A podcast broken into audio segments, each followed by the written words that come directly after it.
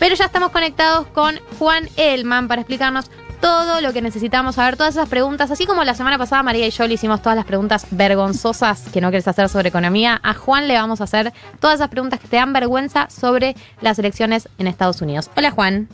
¿Cómo están chiques? ¿Todo bien? Todo bien. ¿Vos? Bien. Tengo ganas de hacer esta columna, la verdad, tengo ganas. Porque te vamos a testear, porque viste que son esas preguntas que vos no sabes qué te vamos a preguntar, entonces tenés que estar preparado para, para que no te entren las balas. Pero además vengo muy militante, o sea, vengo como a militar que le demos bola a las elecciones de Estados Unidos, vengo a militar que quienes escuchan se conviertan en seguidores, simpatizantes de la campaña electoral de Estados Unidos. Así que vengo también para evangelizar. Claro, esa es la primera pregunta que me surge a mí, porque es verdad que yo también a veces habito esa contradicción, que a veces eh, no sé tanto sobre las elecciones y digo que debería saber más. Y después digo, ¿por qué nos importa tanto? ¿Por qué tengo que saber más sobre las elecciones en Estados Unidos?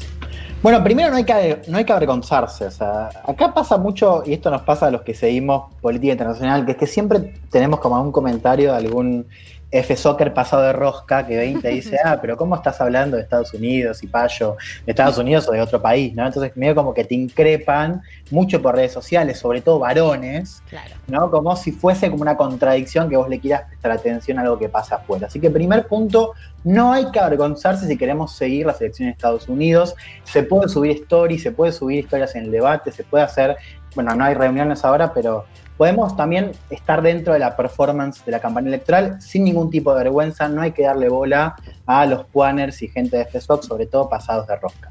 Primer punto importante. Segundo punto es el argumento eh, quizás más, más interesante, más serio, que es que las elecciones de Estados Unidos son importantes para Estados Unidos, son importantes para la región y por ende para Argentina y son importantes para el resto del mundo son un poco las elecciones del mundo. Es el país, el primer eh, país más, eh, la potencia, primera potencia global, país más poderoso del mundo. Y toda esta agenda de temas que nosotros venimos contando hace ya mucho tiempo y de los principales temas del mundo cambian y mucho según quién vaya a ser el próximo presidente, si Trump o Biden. Un ejemplo es el cambio climático. Claro. Pero yo te hago una pregunta, ¿A, todos los países les cambia por igual quién gana esta elección? ¿O hay algunos países que la política estadounidense no va a cambiar tanto independientemente de quién gane? Yo creo que varía, por supuesto, y esto sí, eh, no es lo mismo para todos los países, y en cada uno de los países, o diría regiones, si querés para decirlo de alguna manera, eh, va a cambiar eh, de manera diferente, pero en todos importa en todos importa. En todas las regiones uno puede pensar que lo que haga Estados Unidos en su política exterior, según sea Trump o Biden el presidente, va a impactar. Y va a impactar de diferentes maneras. Yo te, recién, te, decía recién el tema del cambio climático, bueno, que es una problemática que tiene todo el mundo, tiene el mundo como tal. Ahora también hay cuestiones económicas, hay negociaciones con el FMI, hay cuestiones de crédito, hay cuestiones donde el peso de China es diferente, no es lo mismo China en Europa y en Asia que en América Latina, pero si bien de manera diferente impacta, en todo el mundo y por ende en todos los países del mundo. Claro, porque Trump, por ejemplo, pensaban en el tema ambiental. Trump se había retirado del Acuerdo de París, ¿no? Si no me equivoco, y, medio que niega el cambio climático. Dice que es todo como una gran mentira. Bueno, tenemos un buen ejemplo ahí. Eso es me das un buen pie. Sí, él lo niega, pero fíjate una cosa. Y esto lo, mencionan mucho los chicos de Jóvenes por el Clima. Trump sale del Acuerdo de París, pero el momento con el cual tiene que hacer efectivo, o sea, él sale de palabra, pero cuando tiene que anunciar formalmente si sale o no, es apenas termina, eh, apenas asume el nuevo presidente. Con lo cual, uno piensa que si gana Biden, o piensa no, porque ya lo ha dicho, si gana Biden, hay posibilidad de que Estados Unidos vuelva a comprometerse eh, con, los, con los acuerdos de París y los nuevos acuerdos digo, que se están dando en el marco de discusiones en el marco de la ONU. Así que eso sí va a cambiar. Eh, si es que Biden es eh, presidente. Vamos, si te parece, a cómo funciona, ¿no? Que hay, hay, varias preguntas. Primer, primer punto importantísimo, el voto en Estados Unidos no es obligatorio, a diferencia de lo que ocurre acá. Por eso todos los famosos se suben fotos en bolas diciendo vote. claro, eso es lo primero para entender. O sea, acá además de pedir el voto, se pide que se salga a votar, ¿no? Y son sobre todo los demócratas quienes están pidiendo por eh, el voto porque creen que a mayor participación electoral, más chances de que Trump salga de la presidencia. ¿Y ahí está chequeado de que, funciona así, digamos?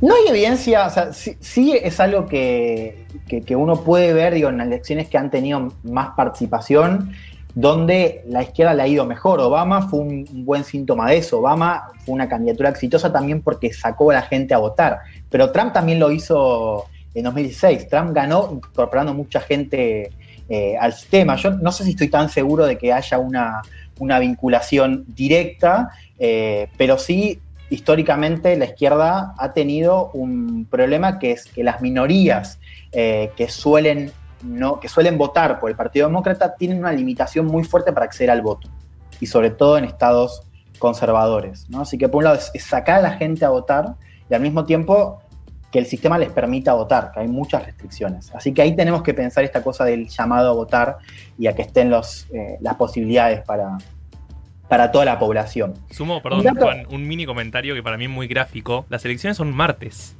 Bueno, hacia ahí vamos, era lo que estaba por decir, claramente. Ahí tenemos eh, otro tema que es que se vota los martes y que para muchos eh, votantes no se les da el día en el trabajo. O sea, mucha gente no vota porque como es un día laboral y no se pueden dar el lujo de, de faltar al trabajo, no van a votar. ¡Qué locura!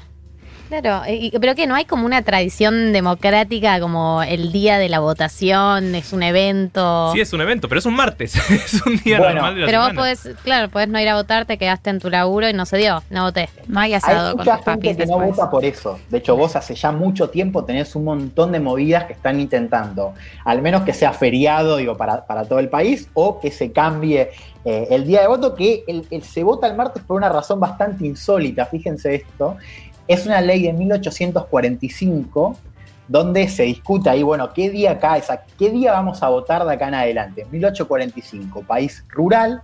Los domingos estaba vedado porque los domingos era un día de misa, ¿no? Se iba a la iglesia. Y el lunes se descartó porque como vos para ir a la, pensemos, Estados Unidos rural, como para trasladarte eh, de el interior del país hacia la capital del condado, tenías que ir en carreta, a caballo, eh, como los domingos estaba prohibido porque era el día de misa, lo, pasan un día más para que haya tiempo para movilizarse. Entonces queda el martes. Bastante loco, ¿no? Y bastante raro eh, cómo esa ley sigue en pie, pero bueno, es un tema que se discute y por ahora va a seguir siendo así, ¿no? Va a ser el martes 3 eh, de noviembre cuando Estados Unidos vaya a las urnas y forma parte de este clima, ¿no? Que es diferente al que tenemos, por ejemplo, en Argentina, donde el domingo se vota, donde es un día, además que todos, están llamados a votar, el voto es obligatorio, hay una tradición de participación mucho más grande. Bueno, en Estados Unidos esto no es así y esto es lo primero que tenemos que entender. Juan, tengo eh, la pregunta del millón. A ver. que ya debe haber hecho todo el mundo eh, y que yo leí 12.000 artículos al respecto, pero siempre quedo sin entender. ¿Cómo es el tema de que y el candidato que saca más votos no es necesariamente el que gana. Sí, una explicación clara, concisa y rápida que tenemos que tener en cuenta para lo que vamos a ver el 3 de noviembre. Esto para mí es crucial, así que si no se entiende, ustedes me repreguntan hasta que se entienda. Bueno, sí, claro. el sistema electoral de Estados Unidos es un sistema donde es presidente, no quien saque la mayor cantidad de votos, sino quien consiga una mayoría en el colegio electoral. Es un voto indirecto por colegio electoral. Quienes estén escuchando y hayan votado, por ejemplo, antes de 1994, en Argentina, antes la reforma constitucional se votaba de esta manera. ¿No? O sea, vos lo que no me pasó, no, esa, esa lección justo no pude ir. Claro, justo. me la perdí. Justo me la perdí.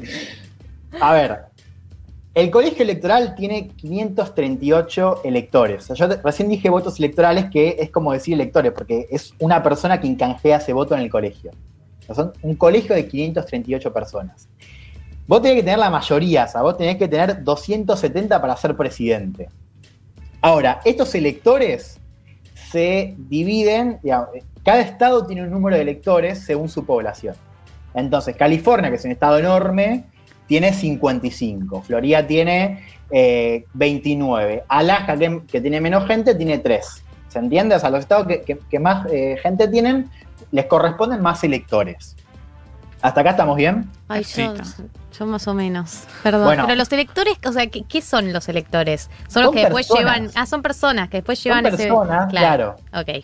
Eh, o sea, acá se dice votos electorales y electores como algo que es lo mismo, pero digamos, en realidad vos lo que necesitas es que esas personas canjeen el voto en el Ah, colegio ok. electoral. Ok, listo, listo. Eh, que, que tradicionalmente, digo, el, el- o sea, los ele- el tema, vamos a ponerle el- la complejidad que es para entender un poco cómo funciona y por qué la persona que gana, eh, con el que sale presidente, puede ser presidente sin ganar el voto popular. O sea, acá hay un truco más que es, en los estados que te decía tienen electores según su población, el- la persona, el candidato que gana la mayoría de los votos en ese estado, se lleva todo, Claro. todos los electores en juego. Ah. Bueno, entonces vamos, pensémoslo.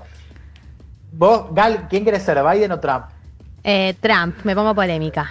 Bueno, vos o Trump, yo soy Biden. Dale. Entonces estamos compitiendo en la elección de Estados Unidos. Bien, la elección en Florida, estado vital, decía yo, 29 electores por la cantidad de gente que tiene eh, el estado de Florida. Esto se hace, cada, se, se renueva por los censos.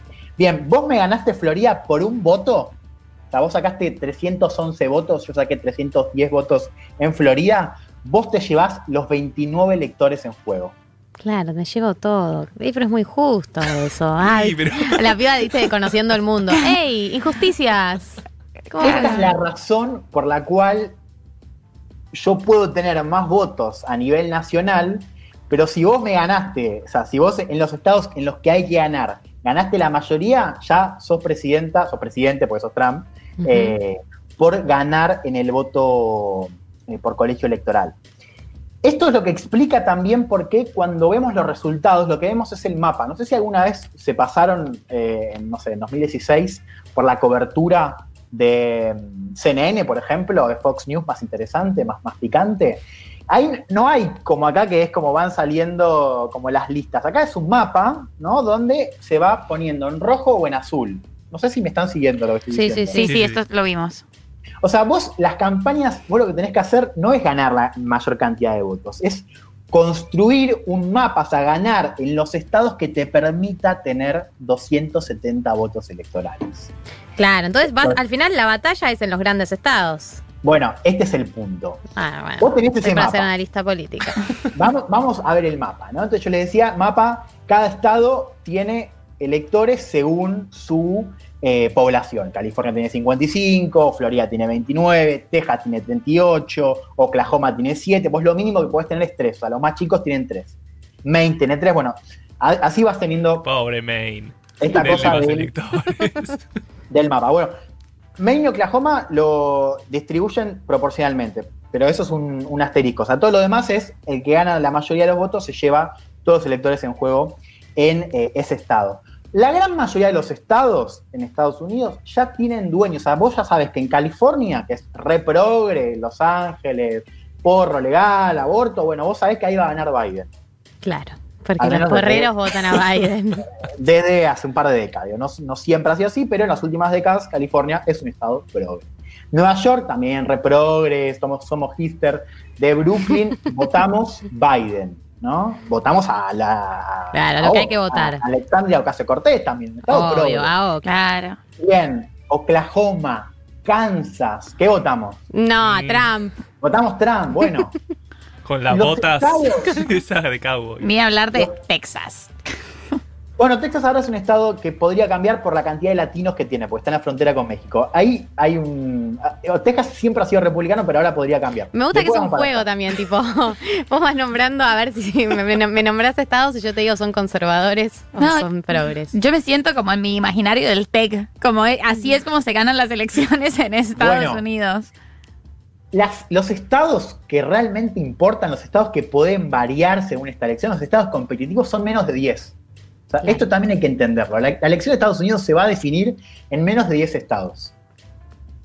Que son lo que se llaman los estados pendulares o swing states. Es decir, que podrían variar, podrían pendular según pasa la elección. Estos estados son, quizás lo- los, los- los tienen, digo, pues son estados que se mencionaron mucho, por ejemplo, en la, en la victoria de Trump. Cuando Trump gana, te dice que el corazón de esa victoria, que se construye con un mapa electoral mejor de lo que se pensaba en unas encuestas, son, por ejemplo, con estados como Pensilvania, como Michigan, como Wisconsin, como Florida, Carolina del Norte, Arizona, Ohio, Iowa. Son 10 estados, un poco menos, un poco más, que podrían cambiar según eh, la campaña electoral. Son ¿no? el Córdoba de Macri 2015, digamos. Claro, bueno, son, son los estados que definieron. Eh, ya Córdoba sería un, estado sólidamente amarillo, para decirlo de alguna manera. ¿no? Eh, ahí, juega otra, otra ecuación, pero claro, sí, para, decirlo de alguna manera podría, podría pasar. Y estados que, terminan definiendo la elección en 2016 fueron estos tres estados que yo les mencionaba del Midwest, ¿no? Eh, Wisconsin, Michigan, Pensilvania, también Florida fue muy importante, Florida siempre va a ser importante. Eh, y en, estos, en estas elecciones, Biden tiene un liderazgo tan fuerte que incluso, y, también por los cambios demográficos que yo te decía recién, Texas, que era un estado eh, que, en los últimos décadas votaba republicano, ahora con la cantidad de eh, inmigrantes que tiene, eh, digo, de segunda generación por la frontera con México, eh, está cambiando un poco su base y, está siendo cada vez más competitivo. Esto es algo que le está pasando a varios estados Claro. que eran conservadores, pero que con los cambios demográficos se están volviendo más competitivos y donde los demócratas podrían ganar. ¿Hasta acá se entendió más o menos cómo funciona? Sí. Perfectamente. Re. Hay una pregunta más. Para mí esto es lo más importante. Esto es, lo- es como que, bueno, pasamos la colina. Eh, yo siento que no, que lo entendí bastante bien. Eh, tenemos eh, lo- los, estos señores, los electores, tenemos 10 estados fuertes que manejan la mayor cantidad de electores y tenemos que apuntar ahí, ¿no? Esto es lo que yo Claro. entendí. Y que el que gana, el que gana, el elector que gana del estado se lleva todos los votos aunque haya ganado por un punto, se lleva todo. Por eso, en la noche, ahí, eh, de vuelta, no nos avergoncemos. Si queremos verlo, podemos verlo por YouTube, en CNN. Vamos a tener una cobertura si quieren. Bueno, tenemos ahí, y viste, el, show es que van llegando los estados. Entonces, de repente dicen, uh, Florida, que es un estado así súper competido, uh, lo gana, lo ganó eh, Biden. ¿Y eso qué quiere decir? Que los 29 se van para Biden. Entonces, el mapa se empieza a colorear. O sea, la cobertura, cómo funciona, es que está el mapa que yo les decía recién, que se va poniendo. O sea, si eh, sale California, bueno, lo ganó Biden, se va poniendo azul. Sale Oklahoma, lo gana con la mayoría de votos Trump, se pone rojo. Eh, y así, eh, se, se- se va coloreando según, los, según vayan cayendo los resultados. Así funciona un poco la cobertura, así funciona este sistema electoral. Para, me Vamos a surgió una pregunta, no me odies, no me odies, pero Dale, tengo una pregunta. vamos. Ponele que California tiene 55 electores. Sí. ¿Vos ahí a qué votás? O sea, ponele cómo dentro de esos 55, cada uno es candidato, hay una cantidad de candidatos de uno y del otro, o... No, no, no, pará. Esto es Mm, importante porque Perdón. evidentemente yo, no, no, perfecto, porque yo lo- lo- o sea, vos votás a, lo- a tu candidato.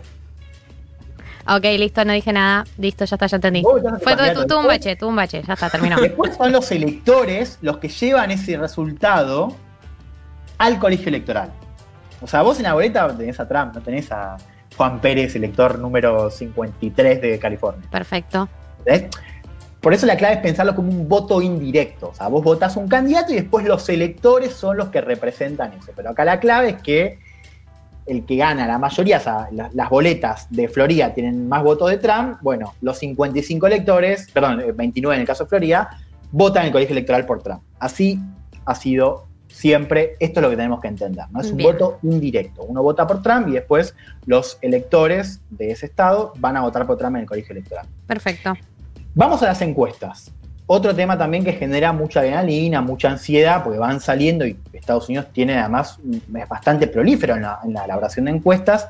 Y acá tenemos, yo quiero, lo, quiero ver cómo, tenemos que leer las encuestas. Nosotros las, las encuestas que se nos suelen presentar son las encuestas a nivel nacional, es decir, la cantidad, digo, el porcentaje que saca Trump a nivel nacional y que saca Biden. Como yo les expliqué recién, el panorama nacional no nos importa mucho. Lo que nos importa son las, encuestas de los estados pendulares, los swing states. Nosotros tenemos que saber, sí, no, es un dato que Biden mida, eh, le saque 15 puntos a nivel nacional a Trump. Lo que tenemos que ver es cuánto le saca en los estados pendulares, en lo, lo que le saca en Florida, en Michigan, en Pensilvania, los estados que van a definir quién se lleva la elección. Así que este es el primer punto. O sea, cuando leemos encuestas, tenemos que leer todas, pero las que realmente son importantes son las encuestas en los estados pendulares, ¿no? En Florida, en Ohio, en Michigan, Pensilvania. Esas son las que cuentan. ¿De dónde sacarlas? Acá yo les quiero tirar tres opciones para estar al tanto. Vos tenés sitios que lo que hacen es armar un promedio de encuestas. Yo lo recomiendo mucho porque en lugar de, de, ir leyendo, ir buscando y sacando, vayan a estos, a estos sitios. Uno es bastante conocido, se llama Real Clear Politics. Ahí pueden buscar, eh, es una página más grande, por eso si buscan en Google Real Clear Politics Average 2020, ahí van a entrar en esto que yo les decía recién, que es el promedio de encuestas de cada uno de los estados y a nivel nacional. Periodismo verdad, lo estoy haciendo en este instante. bueno, ahí vas a ver qué están los, promedios y puedes. También incluso tenés un mapa donde podés jugar. Hacer lo que yo les decía recién. Bueno, ¿qué pasa si Trump gana Michigan, pero bueno, Biden gana Pensilvania? Bueno, ahí puedes colorear el mapa a ver quién junta este número mágico, son los 270 votos electorales, que, es la mayoría del colegio. Me encanta. después tenemos 538, que es un sitio eh, un poco más técnico, o sea, si, si, les interesa leer, ahí hay buenos análisis y también tienen promedio de encuestas a nivel nacional y en los estados clave. Eh, son, hacen también modelos, o sea, predicen cuántas chances tiene de ganar Trump, cuántas chances tiene de ganar Biden. Eh, lo pueden seguir en español. Eh, a mí me gusta mucho lo que hace el país. El país de España tiene, está, está haciendo unas notas que van siguiendo Creo que el, título de la nota es eh, quién va ganando las elecciones en Estados Unidos. Ahí si lo buscan van a encontrar, ellos hacen eh, bastante seguimiento. El, periodista eh, que, lidera ese equipo se llama Kiko Llaneras, es, muy bueno, tiene un, newsletter también, si les interesa el tema de datos, él lo va siguiendo en español.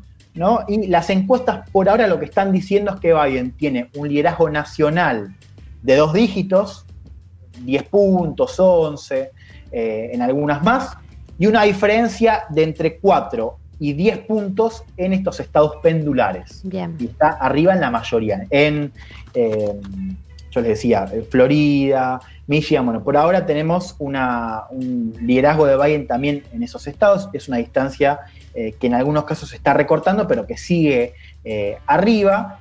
Y acá tenemos el episodio de 2016, ¿no? Donde las encuestas fallaron. Bueno, en donde no.